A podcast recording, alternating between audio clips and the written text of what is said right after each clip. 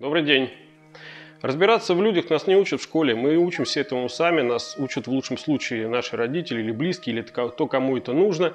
И учимся мы только тогда, когда нам это нужно. И э, важнейшей частью умения разбираться в людях э, является то, что определенные люди, которые хотят развиваться и так далее, они э, как бы познают мир через себя, то есть разбираясь в себе, они все лучше разбираются в других людях. Когда-то давно я познакомился с одной девушкой, которая мне рассказала о том, что она когда-то там жила вместе со своей подругой в период э, обучения, и э, первый год у них были отличные отношения, но через год э, отношения испортились, и она стала на нее кричать, ругаться, то есть все стало плохо у них. Вот. И я тогда и сказал, что ты знаешь, наверное, это будет повторяться со всеми людьми, с которыми ты будешь в жизни сталкиваться. Она говорит, а почему? Я говорю, потому что у тебя вот такая модель поведения заложена в тебе. То есть, ну, родителям некогда было заниматься твоим воспитанием, поэтому ты выросла такая, какая выросла. И, соответственно, когда ты с человеком знакомишься на первом этапе, ты стараешься играть определенную социальную роль. И твои отношения настроены на то, чтобы человеком как бы сформировать определенные взаимоотношения. После того, как ты видишь, что уже эти отношения сформированы, то ты расслабляешься и проявляешь свои настоящие личностные качества, которые в тебе есть, а в силу, опять же, недостаточного воспитания, соответственно, выплывают на поверхность вот такие нелицеприятные модели поведения.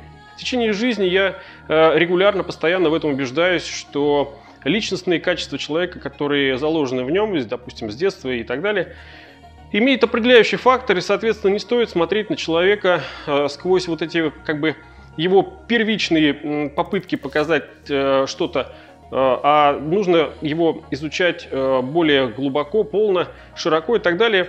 И э, вот это изучение, оно у нас постоянно в жизни происходит, каждый раз с новыми людьми сталкиваясь, мы заполняем определенную анкету э, в своей голове, мы формируем вот этот виртуальный образ человека, и через о, этот образ потом отчасти мы общаемся с ним, э, как сквозь призму, соответственно, то, какое отношение у нас сформировано человеку, потом влияет на общение с ним. То есть мы знаем, как он может поступить в определенной ситуации, сказать ответ на какие-то вопросы и знаем его реакцию. Соответственно, мы не то чтобы прогнозируем, зачастую мы даже программируем себя на определенную реакцию на этого человека.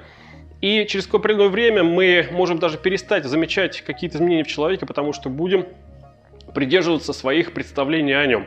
Это, опять же, происходит из физиологии о том, что э, мышление и память человека, она организована по принципу сохранения энергии, и чем каждый раз узнавать человека заново, э, мышление старается запомнить его определенный образ и, соответственно, взаимодействовать потом с этим человеком через этот образ. Какую пользу можно извлечь вот из этих знаний?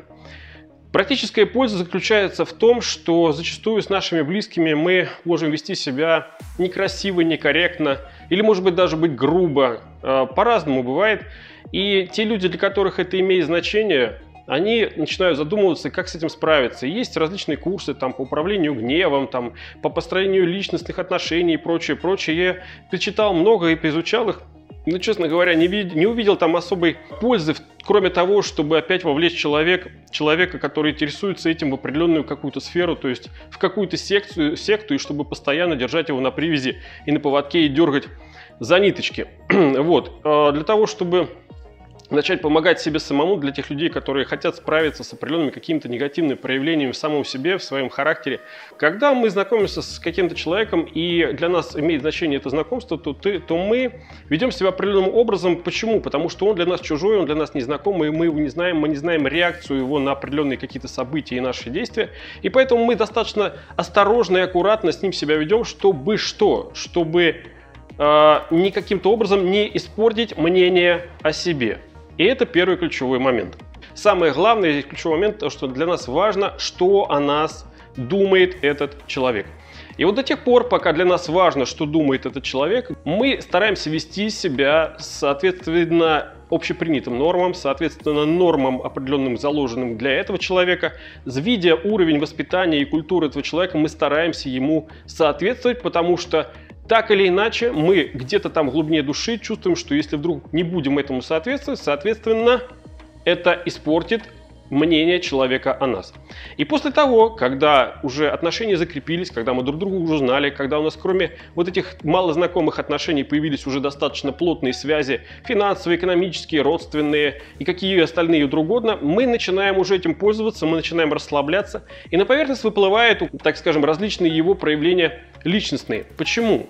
Потому что мы перестаем заботиться о том, э, как это будет воспринято тем нашим вот этим человеком, да, оппонентом. Ключевая фраза, что нам все равно, что он по этому поводу думает. Нам безразлично, что он думает о нас. Поэтому мы можем вести себя как угодно. И где-то, может быть, некрасиво, и может быть даже безобразно. Для того, чтобы э, начать перестраивать эти отношения, еще раз говорю, это только для тех, кому нужно с этим каким-то образом работать и как-то это менять, я предлагаю очень простой способ, а именно э, включать в определенный момент стоп-слово. Ну, а что он обо мне подумает, если я вот сделаю так, и если я, допустим, скажу вот это. То есть, когда мы начинаем что-то делать с оглядкой на это, то это вносит в наше текущее уже мышление, наше представление о человеке и взаимодействие с ним определенные изменения человеку перестать относиться как э, к своему человеку уже знакомому или хорошо знакомому. Надо снова начать относиться к нему как к чужому человеку. Надо снова начать заботиться о том, что и как он о нас подумает. И когда вот это станет основным моментом в общении с человеком, даже уже с давно знакомым, с которым уже даже где-то отношения испорчены или еще что-то, то это как по волшебству начнет менять ситуацию в отношениях с этим человеком. Все очень просто. И не нужно вступать ни в какую секту, достаточно всего лишь начать с простого. И сделать именно вот так. И не стоит бояться того, что человек, когда ты себе внушаешь, что он мне как будто бы чужой, что он снова станет чужим. Нет, чужим человек не может стать, но могут поменяться отношения с этим человеком, причем однозначно только в лучшую сторону. Спасибо.